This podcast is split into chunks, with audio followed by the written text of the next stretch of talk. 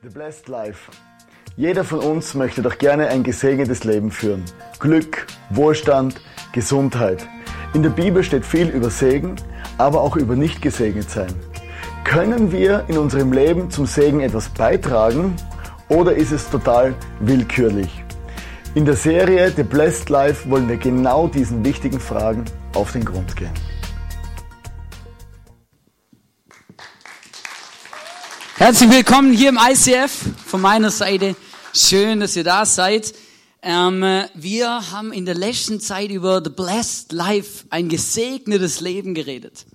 Und ähm, bevor ich richtig reinstarten will in die Message, möchte ich einfach noch ähm, kurz gleich mal zu Beginn was sagen, wo ich am Ende nochmal sagen werde, wo ich einfach glaube und wo ich auch glaube, dass das in der Bibel steht und wo das steht auch in der Bibel, da bin ich, weiß ich sogar, also ist nur die Frage, ob, ob ihr glaubt, dass da drin steht. Aber es steht auf jeden Fall da drin, dass jeder von uns, der ein gesegnetes Leben haben möchte, das bekommen kann.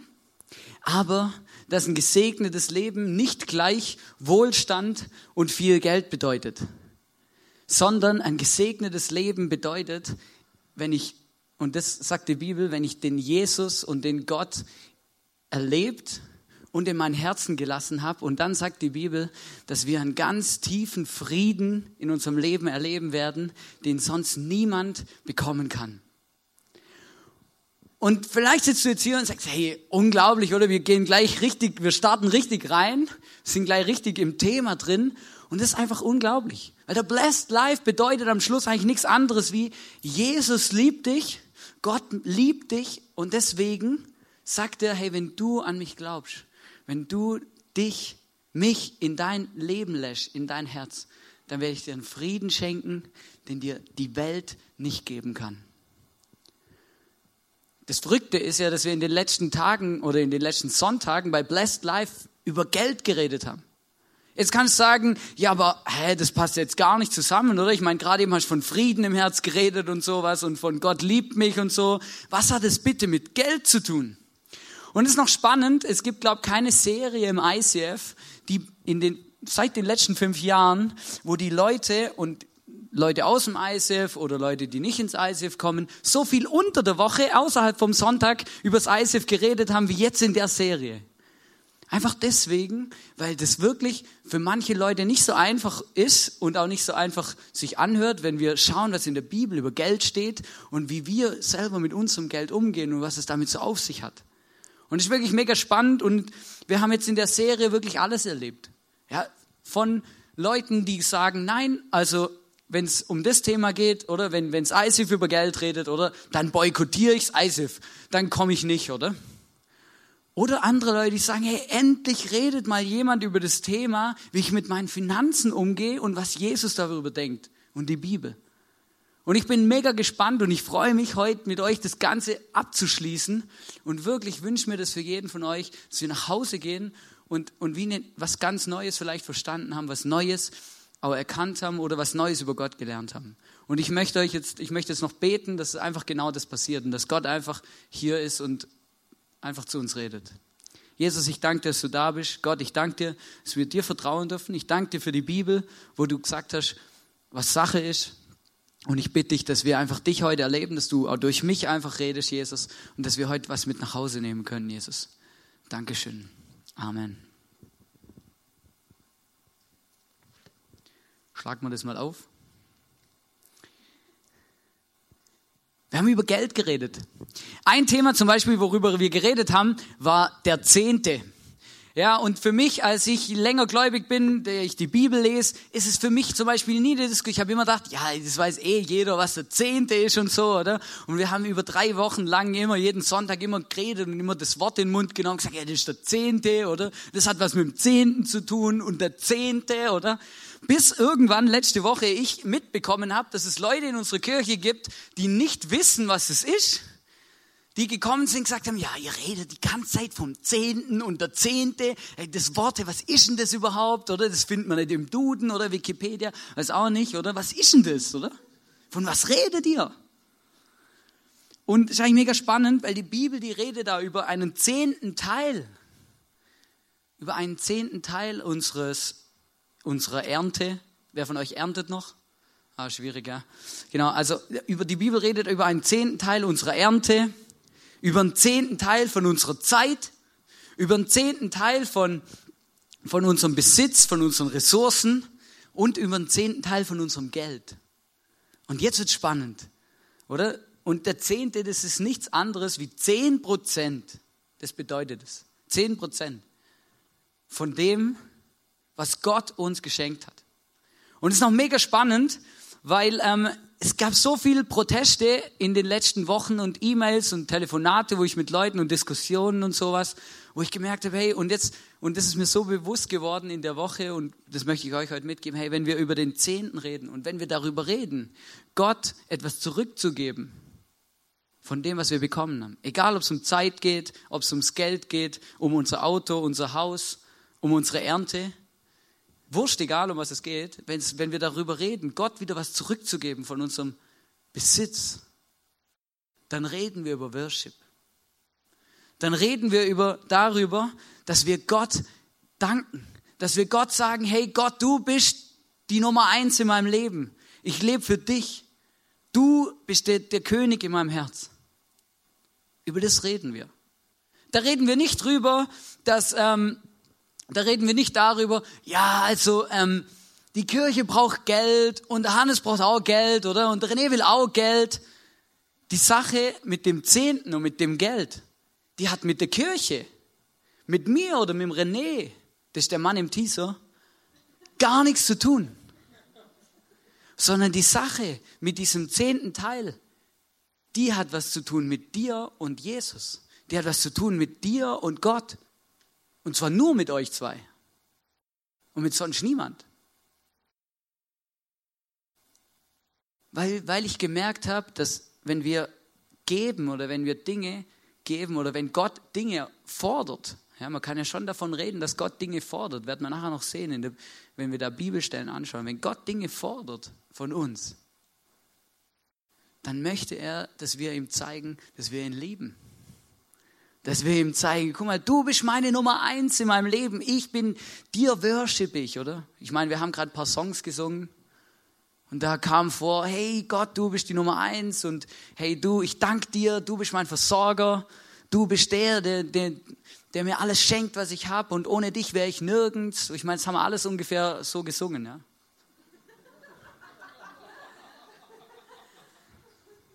I am alive. Ah, nee, das ist ein anderer Song.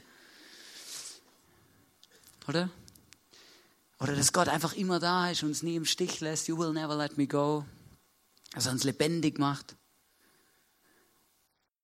Und dann, dann kommen wir an eine ziemlich krasse Stelle hier in der Bibel. Und die möchte ich mit euch lesen und die wird oft gelesen, wenn es um den zehnten Teil geht. Und ich möchte euch erklären, was da steht, weil es ganz viele Missverständnisse aufruft, aufwirft. Und zwar steht es in Malachi 3, Vers 7 bis 11. Und da steht, und da, das ist ein Prophet und Gott, Gott hat manchmal Propheten im Alten Testament benutzt, um den Leuten zu sagen, wo sie auf dem Holzweg sind. Wo sie was machen, wo Gott sagt, hey, das habe ich mir aber nicht überlegt, als ich euch geschaffen habe, oder? Das hätte anders aussehen sollen. Es gibt Propheten in der Bibel, die hatten wirklich eine krasse Aufgabe, weil die haben über, über Jahre ihres Lebens, mussten die den Leuten die ganze Zeit sagen, ihr macht Blödsinn. Ihr seid nicht cool. Ihr macht nicht das, was Gott gesagt hat. Die ganze Zeit. Und es ist, glaube ich, nicht so easy. Und hier ist auch so eine Stelle, wo es genau so ist. Wie eure Väter habt ihr meine Gebote nicht gehalten und ihnen nicht gehorcht. Kehrt um zu mir, dann werde ich mich auch euch zuwenden. Gott verspricht dir was. Sagt, hey, wenn ihr euch wieder Gedanken macht über mich, dann bin ich auch wieder, werde ich auch wieder an euch denken. Doch ihr fragt, warum sollen wir umkehren?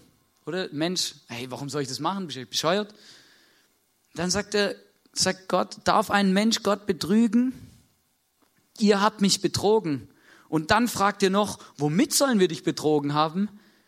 Mit dem Zehnten, jetzt sind wir bei dem Wort, oder?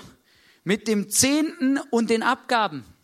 Und jetzt kommt was Krasses und da habe ich mich ernsthaft gefragt in Vorbereitung, ist das der Gott, an den ich glaube? Weil da steht, ihr seid verflucht, denn das ganze Volk hat mich betrogen. Ich meine, was ist das für ein Gott? Ihr seid verflucht. Das möchte ja keiner von uns sein, oder? Aber der Punkt ist eben, sie haben nicht das gemacht, was Gott gesagt hat. Sie haben gemacht, was sie wollten. Ihr seid verflucht, das ganze Volk hat mich betrogen. Bringt den kompletten zehnten Teil eurer Ernte ins Vorratshaus, damit es in meinem Tempel genügend Nahrung gibt. Und dann sagt Gott, stellt mich doch damit auf die Probe. The Blessing Test. Stellt mich doch auf die Probe, sagt Jesus. Hey, probiert's aus, testet mich. Ob ich nicht die Fenster des Himmels für euch öffnen und euch mit unzähligen Segnungen überschütten werde. Euretwegen werde ich den Fresser bedrohen. Damit sind Heuschrecken gemeint oder irgendwelche Viecher, die die Felder fressen, oder? Und damit euch nicht mehr um eure Ernte bringt und damit der Weinstock auf dem Feld wieder Früchte trägt, spricht der allmächtige Herr. Hey, hier reden wir über eine Bibelstelle, wo Gott einfach sauer ist. Gott ist einfach stinksauer, oder? Warum? Weil die Leute genau das Gegenteil gemacht haben von dem, was Gott gesagt hat, was sie machen sollen. Und dann irgendwann ist so weit gekommen, dass es einen, einen Propheten geschickt hat und gesagt, hey, sag mal denen, dass sie auf dem Holzweg sind. Und dann hat er denen gesagt, hey, also hört mir mal zu, ihr gebt nicht mehr den, zehn, die, den zehnten Teil von eurer Ernte in den Tempel. Ihr, ihr, ihr haltet es vor, ihr betrügt, ihr beklaut Gott.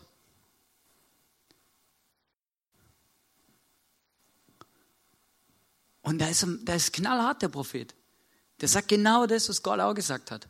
Und das ist verrückt. Und dann, Gott verflucht die Leute sogar. Warum?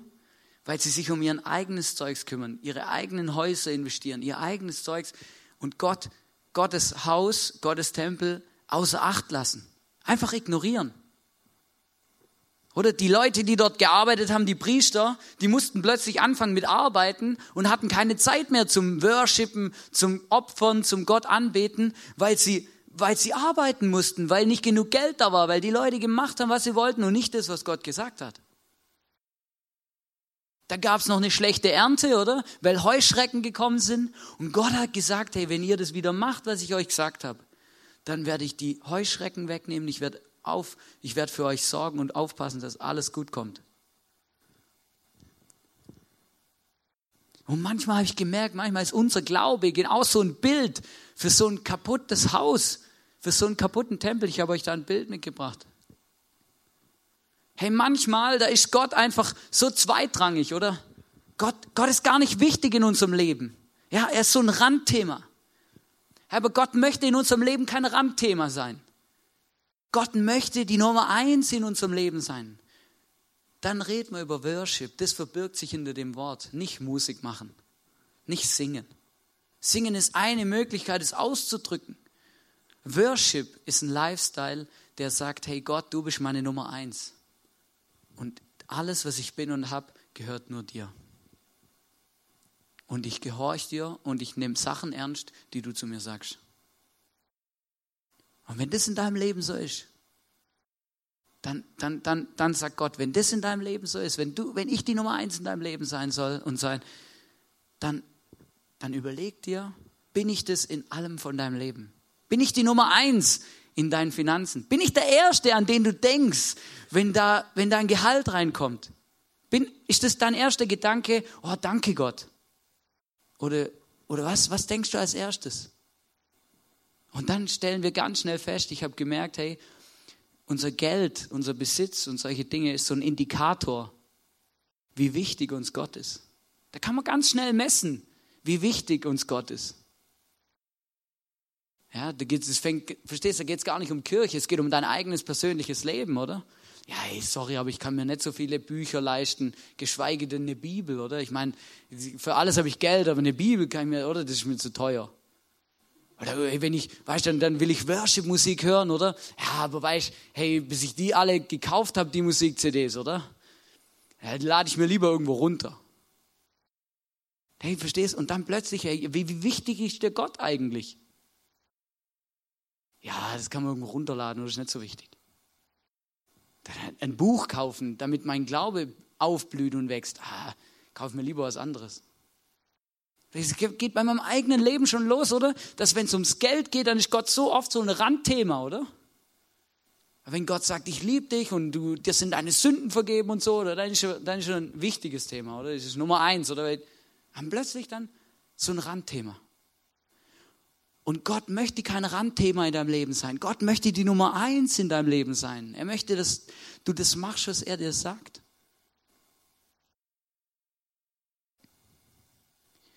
Wisst ihr, und in der Bibelstelle, da geht es darum, dass Gott sagt, hey, testet mich. Probiert's mal aus. Gebt mal was her von dem, was ich euch schenke. Und testet mich, ob ich, ob ich euch segnen werde, ob ich nicht nach euch schauen werde, ob ich nicht dafür sorgen werde, dass es euch gut geht, dass ihr das habt, was ihr braucht. Gott, Gott sagt es. Gott sagt, testet mich. Aber wisst ihr, was Gott auch macht? Gott testet auch uns. Gott testet auch unser Herz. Gott will auch wissen, ob, ob er in deinem Leben die Nummer eins ist.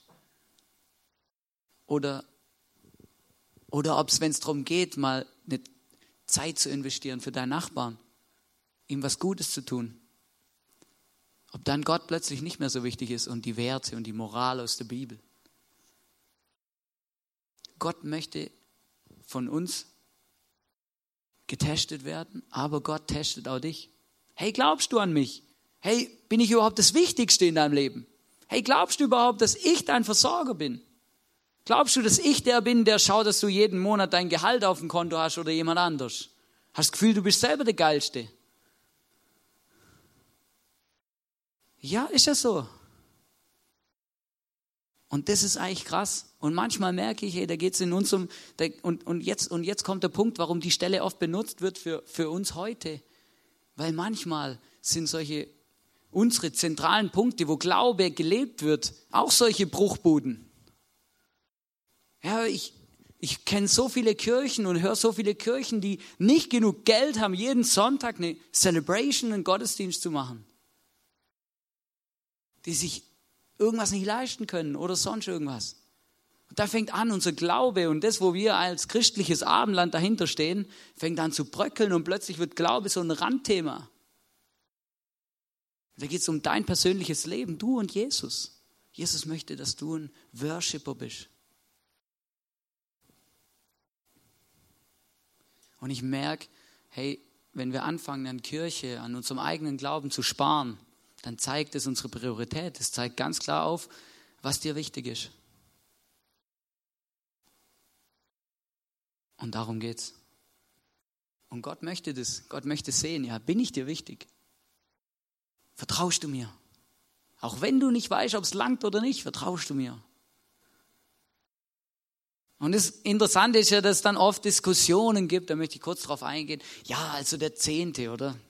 Jetzt haben wir schon wieder das Wort benutzt. Oder der zehnte Teil oder das, dass ich Gott was zurückgebe von meiner Zeit, von meinen Ressourcen, von meinem Geld.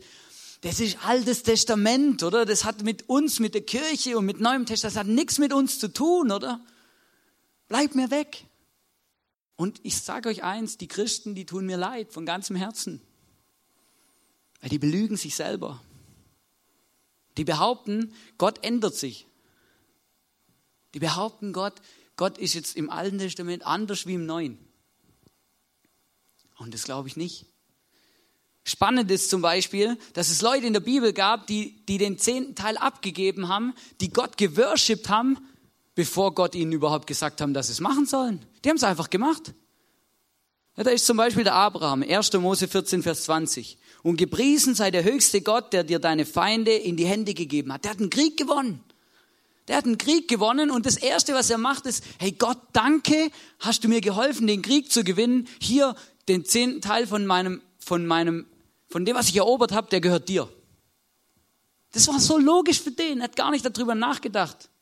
Da gab Abraham Melchisedek, das war der Priester damals, ein Zehntel von allem, was er zurückerobert hatte. Der hat gewusst, hey, ohne den Gott im Himmel hätte ich den Krieg nicht gewonnen. Also gebe ich ihm, also jetzt sage ich Danke und gebe ihm was zurück. Der Abraham, der Jakob, genau das gleiche. 1. Mose 28, 22, an der Stelle, wo ich den Gedenkstein aufgestellt habe, soll das Haus Gottes sein. Ich will dir den zehnten Teil von allem geben, was du mir schenkst. Das war 400, 500 Jahre, bevor Gottes Gesetz überhaupt in Kraft treten, bevor Mose und Gesetzestafeln und bevor Gott überhaupt gesagt hat, gebt mir den zehnten Teil, der euch heilig, oder? Die haben es einfach gemacht. Und dann lesen wir hier in 3. Mose 27, 30, ein Zehntel aller Erträge des Landes, das hat jetzt Gott gesagt, sei es Getreide oder Früchte, gehört dem Herrn und es ist heilig. Das hat gar nichts damit zu tun, dass Gott irgendwie ein armer Schlucker ist oder dass Gott auf unser Geld angewiesen ist, als ob wie wenn Gott unser Geld bräuchte. Die Kirche braucht es auch nicht, ich brauche es auch nicht. Aber Gott möchte es haben, weil es ist heilig. Und es hat was zu tun mit Worship. Und da merken wir ganz schnell, hier, können wir, hier redet die Bibel nicht von einem Gesetz und es ist auch kein alttestamentliches Gesetz, sondern der zehnte Teil ist ein Prinzip von Gott. Und jetzt frage ich dich was. Wenn du vielleicht auch schon länger gläubig bist, wenn Jesus im Neuen Testament heute zu dir sagen würde, zahl deinen zehnten Teil, würdest dann machen?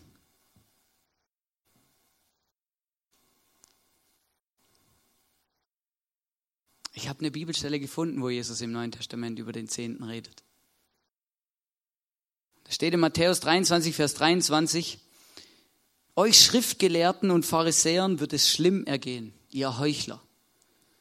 Sorgfältig achtet ihr darauf, auch noch vom geringsten Teil eures Einkommens den zehnten Teil abzugeben.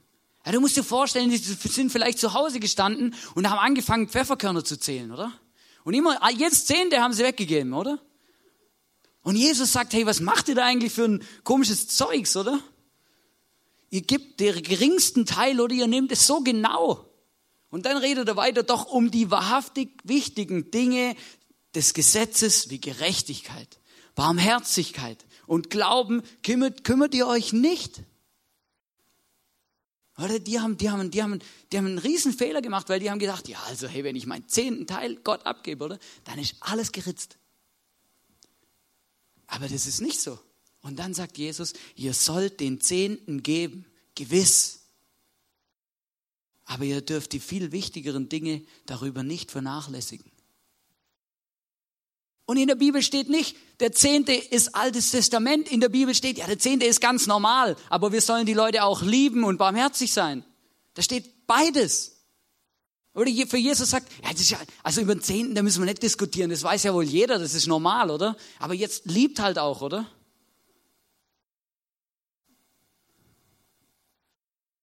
Oder ich meine, stell dir vor, Gott wird sich ändern, oder? Ja, also der Gott vom Alten Testament, oder? Ja, früher waren wir halt böse, oder? Wir haben den Leuten das Geld abgeknöpft, oder? Aber heute, heute sind wir im Neuen Testament, wir sind jetzt ein netter Gott, oder? Das ist so ein Quatsch. Das stimmt einfach nicht. Und das, was Gott, was Gott wissen will und warum es Gott geht, ist, hey, hey, liebst du mich? Liebst du den Jesus? Ist der deine Nummer eins? Vertraust du ihm? Ist er der Erste, an den du denkst, wenn du was bekommst? Gibst du ihm wieder was zurück und sagst, hey, danke Jesus. Ich habe gemerkt, hey, als ich angefangen habe, das zu kapieren, dass es gar nicht um Kirche oder um Pastoren oder sonst irgendwas geht, sondern dass es eine Sache zwischen mir und Jesus ist, da habe ich angefangen, wenn die Boxen durch die reingegangen sind oder irgendwie Opferkästen oder so, ganz bewusst was reinzuwerfen und zu sagen, hey, danke Jesus.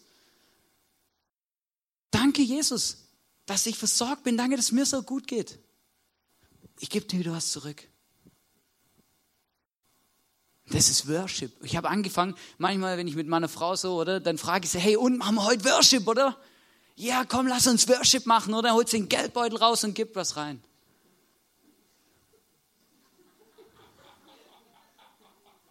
Verstehst? Worship. Gott geht es doch nicht darum, Gott ist kein armer Schlucker, der ist nicht auf unser Geld angewiesen. Gott interessiert sich dafür, wie sieht es mit deinem Herz aus? Bin, ist Gott dir wichtig?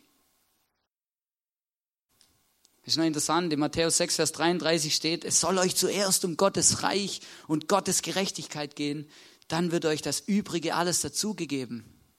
Das ist auch eine Verheißung. Gott sagt, hey, wenn ihr euch zuerst um Kirche bemüht, zuerst um mein Reich, euch um die Bedürftigen kümmert, schaut, dass die Kirche und die Leute, die Gott nicht kennen, dass sie genug haben, dass es gut geht, dass ihr sie liebt, dann werde ich, werde ich dafür schauen, dass es euch gut geht.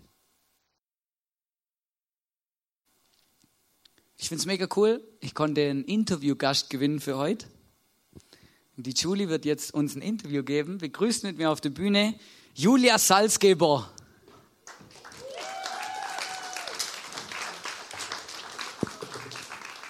Hannes, Ja.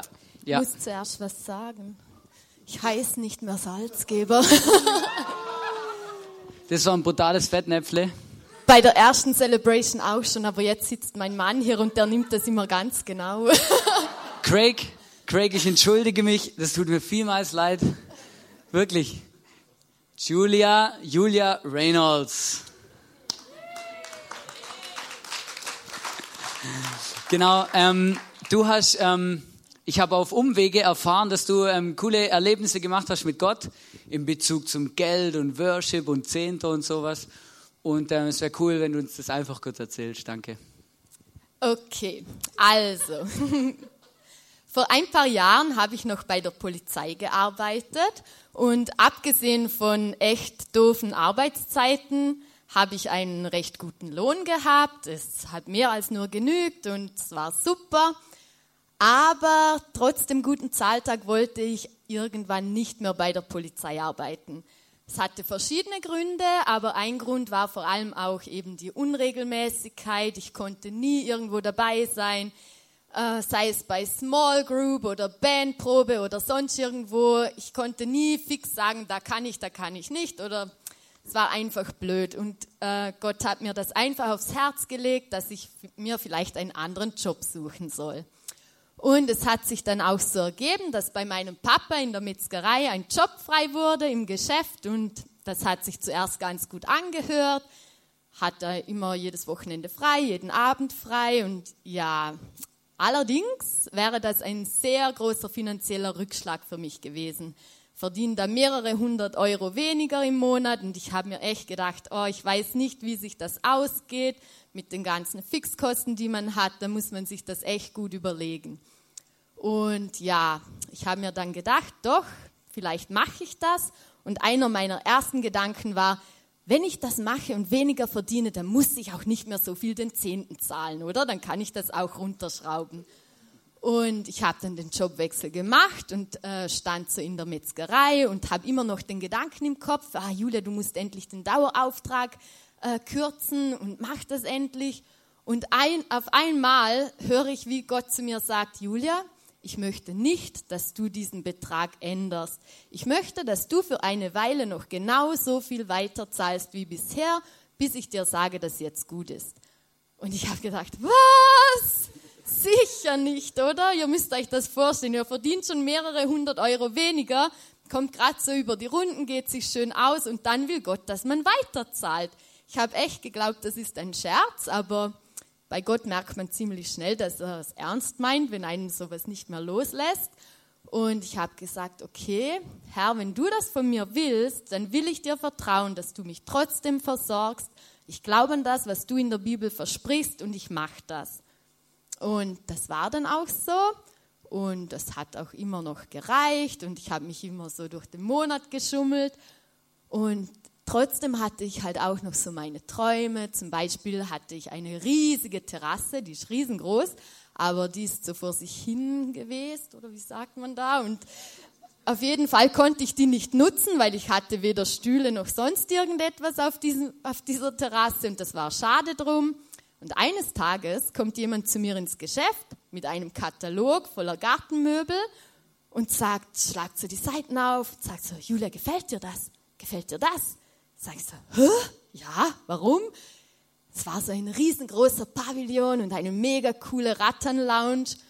Und dann sagt sie, ja, ich habe das für dich reserviert, wir müssen gleich losfahren. Und ich so, okay, Monika, ich brauche dann mal schnell frei. Und wir sind rausgefahren, da habe ich noch gar nicht genau realisiert, was passiert, habe ich noch gedacht, ja, das muss ich selber bezahlen. Und dann sagt aber diese Frau zu mir, ja, sie möchte mir das schenken. Und ich habe echt gedacht, das gibt's gar nicht. Gott hat gewusst, dass ich das brauche und jetzt sagt er irgendjemandem, dass, ja, dass ich das gerne hätte und legt es der Person aufs Herz, mir das zu schenken.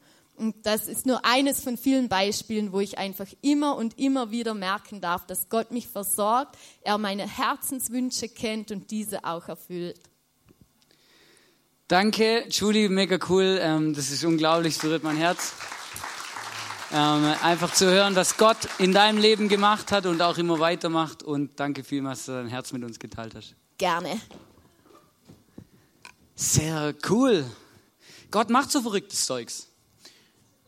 Und ich frage mich manchmal wirklich, hey, ja, und am Schluss, da will er einfach nur testen, hey, vertraust du mir? Hannes, vertraust du mir? Wenn ich dir was sage, vertraust du mir? Ja, und manchmal weiß ich, das ist nicht so einfach. Gibt zum Beispiel auch eine Bibelstelle in 1. Mose 4, Vers 3 bis 5. Das sind zwei Brüder, der Kain und der Abel. Und da steht, nach einiger Zeit opferte Kain dem Herrn einen Teil seiner Ernte und auch Abel opferte ihm von den erstgeborenen Lämmern aus seiner Herde und von ihrem Fett. Der Herr sah wohlwollend auf Abel und nahm sein Opfer an. Kein und sein Opfer jedoch wies er zurück. Da wurde kein sehr zornig und er blickte grimmig zu Boden.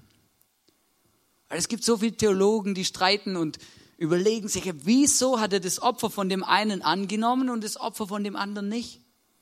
Und ich habe ähm, da auch mich mit beschäftigt und habe auch Predigten darüber gehört und und es ist unglaublich, weil es gibt ein Detail in dem Bibelvers. Da steht nämlich, dass der Kain, der hat einfach einen Teil von seiner Ernte gegeben. Und der Abel, der hat das Erste gegeben, den Erstgeborenen, das erstgeborene Lamm. Und so wie ich die Bibel mittlerweile verstehe und den, den Dings habe ich das Gefühl, ich glaube, Gott ist es wichtig, an welcher Stelle er kommt. Ob er einfach irgendwann mal so ein Randthema ist, ja Gott, hier hast auch noch ein bisschen was, oder? Passt ja, gerade ein bisschen was übrig.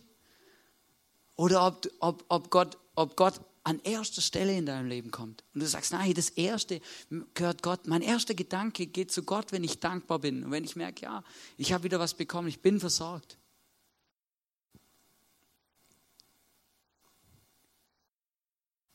ob wir etwas von unserer Zeit, unserem Geld oder unseren Ressourcen investieren in andere Menschen, in Mission, das ist ein weiter Begriff, oder in die Kirche, in die ich gehe, es hat was damit zu tun, wie wichtig mir Gott ist.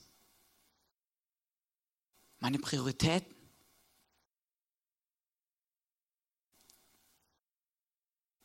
Und in Sprüche 3, Vers 9, da steht, Ehre den Herrn mit deinem Besitz.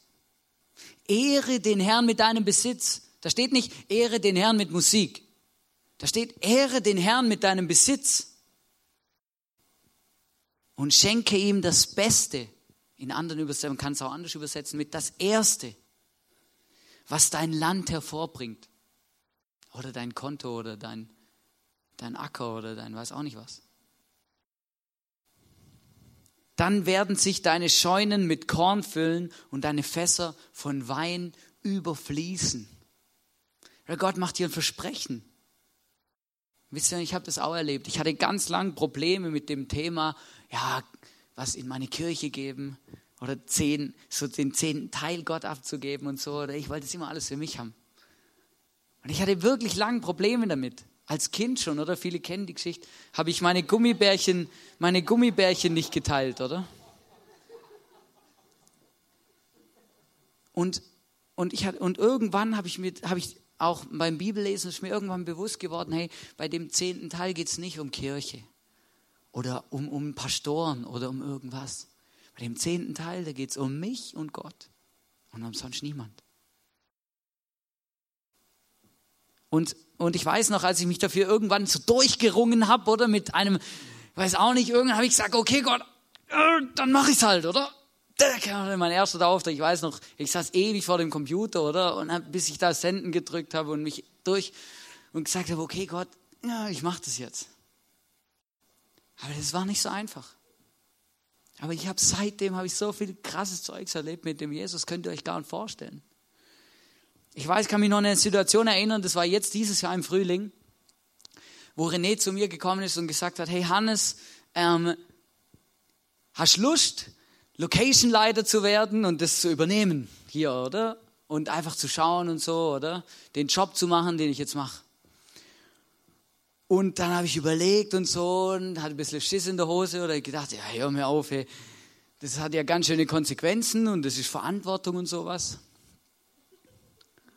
Ja, ihr lacht, das ist echt so. Und, und ja, und wie das finanziell aussieht und so, müssen wir da mal schauen und alles. Und, und, und ich habe auch gewusst, ja, okay, alles klar. Und dann hat Miri auch gesagt, ja, aber Hannes, wenn du das machst, ähm, ich möchte auch, ich auch gern mehr in Kirche investieren. Und ich habe auch das Gefühl, ähm, dass es gut wäre und so. Auch ich möchte, ich möchte dich auch unterstützen und sowas. Und wir haben gemerkt, ja, in dem Job, wo sie jetzt ist, ist es wie nicht möglich, weil sie halt einfach dann die ganze Zeit am Arbeiten ist und es geht nicht. Und dann hat sie ein Jobangebot bekommen für weniger Prozent. Und dann stand man so an der Entscheidung, oder? Überlegt, ja, Location-Leiter, Miri weniger schaffen, oder? Im Gesamten würde das bedeuten, ein bisschen weniger Geld. Und, und dann stand ich so da und habe gesagt, soll ich das machen oder soll ich es nicht machen? Ich kann mich noch an eine Situation erinnern, da war das Thema mit der Miri am Job immer noch nicht geklärt. Und da stand ich da in diesem, in der Konferenz in Zürich, stand in der zweiten Reihe am Worshipen, oder? Hey, Gott angebetet und Lieder gesungen und gesungen, Gott, du bist der Beste, ich glaub dir alles, ich vertraue dir, oder? Und dann plötzlich habe ich das Gefühl gehabt, dass Gott zu mir sagt, hey Hannes, meinst du, es kommt gut? So mit dem Location-Leiter und Miri weniger geschaffen und weniger Geld. Und dann habe ich zu Gott gesagt, hey Gott, ich mache mir ernsthaft Sorgen. Ich weiß nicht, ich habe ich hab kein, das macht mir Angst. Oder? Ich meine, ich weiß nicht so genau, wie es rauskommt. Mit dem, mit dem Ganzen. Mit Zeit investieren, Geld investieren. Miri reduziert ihren Job. Ich habe mir Sorgen gemacht.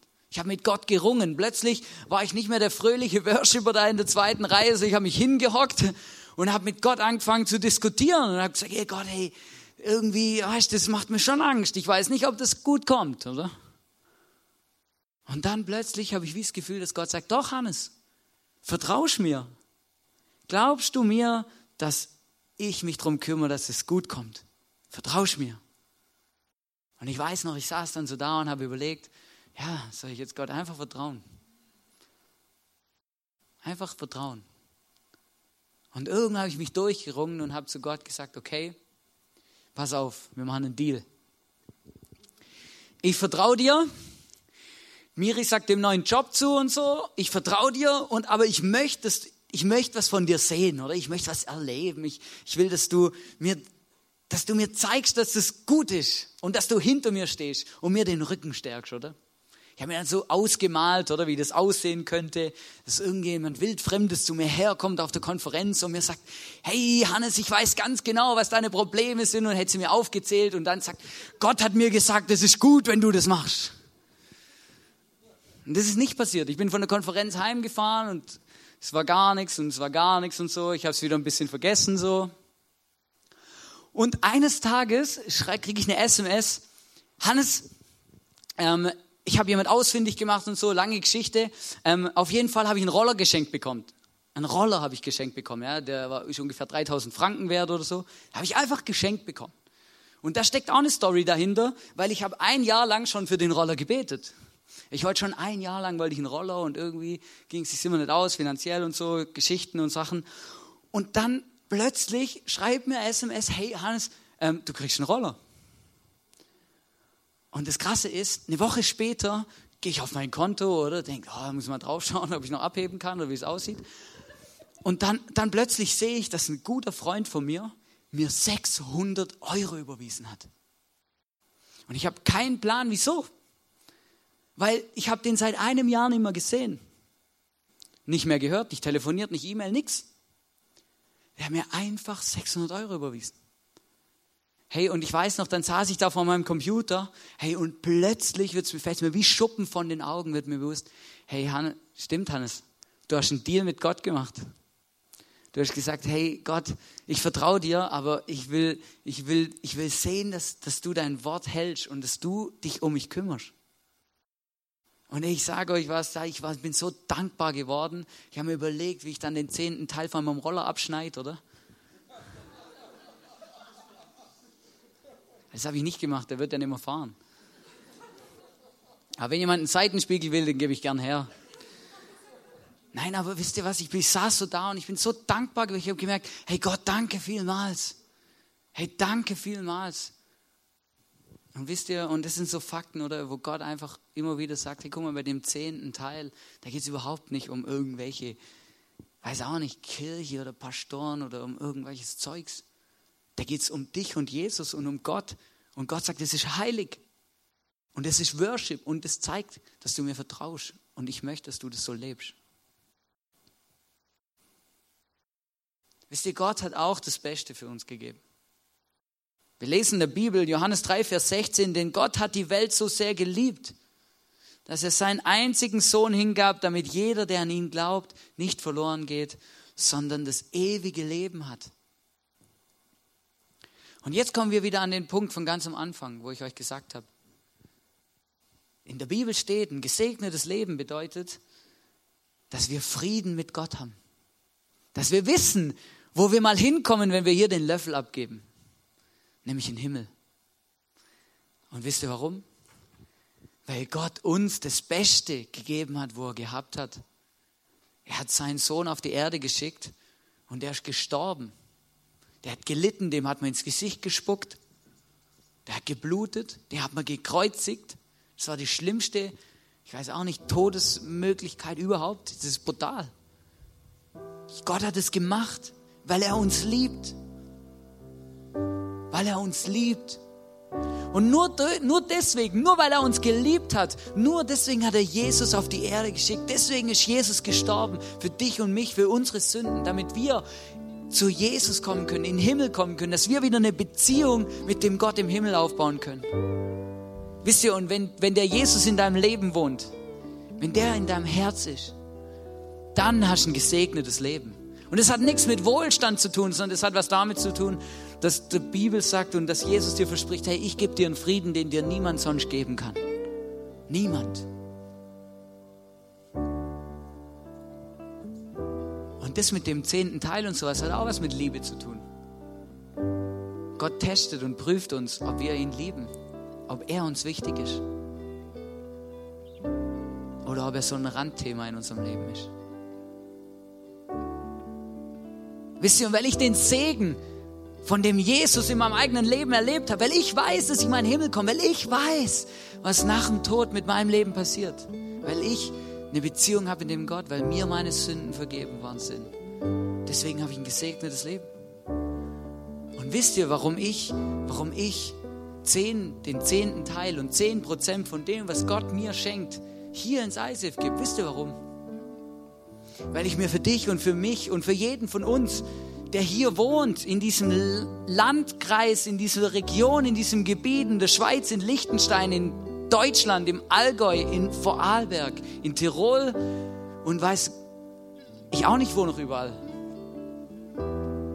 Weil ich mir wünsche von ganzem Herzen, dass die Leute, die hier wohnen, auch den Frieden erleben, den ich erlebt habe, dass die auch ein gesegnetes Leben bekommen können mit dem Jesus. Deswegen gebe ich, deswegen gebe ich meinen zehnten Teil hier in diese Kirche, damit die wachsen kann, damit die sich finanziert, damit Menschen hier den Gott erleben können, damit sie erleben und raus und merken, hey Gott, da gibt es einen Gott, der hat sich was überlegt, der liebt mich. Hey, und ich möchte dich herausfordern heute. Hey, wo ist Gott in deinem Leben so ein Randthema? Hey, wo bist du am Sonntag im Worship, also beim Singen, so ein Worship, oder? Hey, ich möchte dich herausfordern, Herr, werd, werd auch ein Worshipper, wenn es um dein Geld geht, wenn es um dein Haus geht, um deinen Besitz oder um irgendwelche Geschenke. Werd ein Worshipper, der Gott es zurückgibt, was er, ihm, was er geschenkt bekommen hat. Hey, und wenn du auch, so wie ich, sagst, hey, ich wünsche mir auch von ganzem Herzen, dass die Region hier den Frieden und dieses gesegnete Leben erleben kann, diesen Jesus, hey, dann lade ich dich ein und ich fordere dich raus, hey, gib deinen zehnten Teil hier in die Kirche. Und lass uns zusammen einfach was Großartiges machen. Lass uns zusammen hier diesen Gott feiern, im Worship, mit Worship, mit Singen, mit der Kirche, mit allem, was wir machen.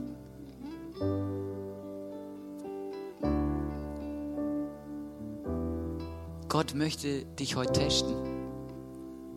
Für was schlägt dein Herz? Was ist dir wichtig? Was ist deine Nummer eins? Und Gott verspricht dir, hey, wenn du mich testest, dann lasse ich dich nicht im Stich. Ich möchte nur beten. Jesus, ich danke dir, dass du in mein Leben gekommen bist. Ich danke dir, dass du mir meine Sünden vergibst. Und meine Fehler und alles. Ich danke dir, dass ich einfach so vor dich kommen kann, wie ich bin.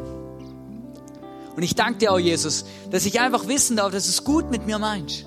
Ich danke dir, dass es, dass es keine Versicherung gibt, die das absichern kann, was du mir versprichst, Jesus. Nämlich ein Leben im Himmel, ein Leben, Jesus, in der Fülle, mit einem Frieden, den mir sonst niemand geben kann. Und Jesus, ich danke dir, dass ich ein gesegnetes Leben habe, egal wo ich wohne, egal wie viel ich verdiene, Jesus, weil du in mir wohnst. Weil du mein Leben berührst und veränderst. Und Jesus, ich liebe dich und ich freue mich mal bei dir im Himmel zu sein und bei dir anzukommen. Und ich freue mich jetzt schon auf die Party, Jesus, die da steigt. Und ich bitte dich, ich bitte dich von ganzem Herzen, dass jeder Einzelne, der hier drin sitzt heute, der hier ein Teil von dem ist, dass wir anfangen, dich ernst zu nehmen, Jesus. Dass wir den, deinen heiligen Teil dir wieder zurückgeben und wirklich sagen, und Jesus, dir wollen wir, dich wollen wir anbeten. Du, dich wollen wir worshipen. Du bist das Wichtigste in unserem Leben. Weil du das Beste gegeben hast für uns. Dafür danke ich dir von ganzem Herzen. Danke, Jesus, dass du da bist, dass du uns liebst.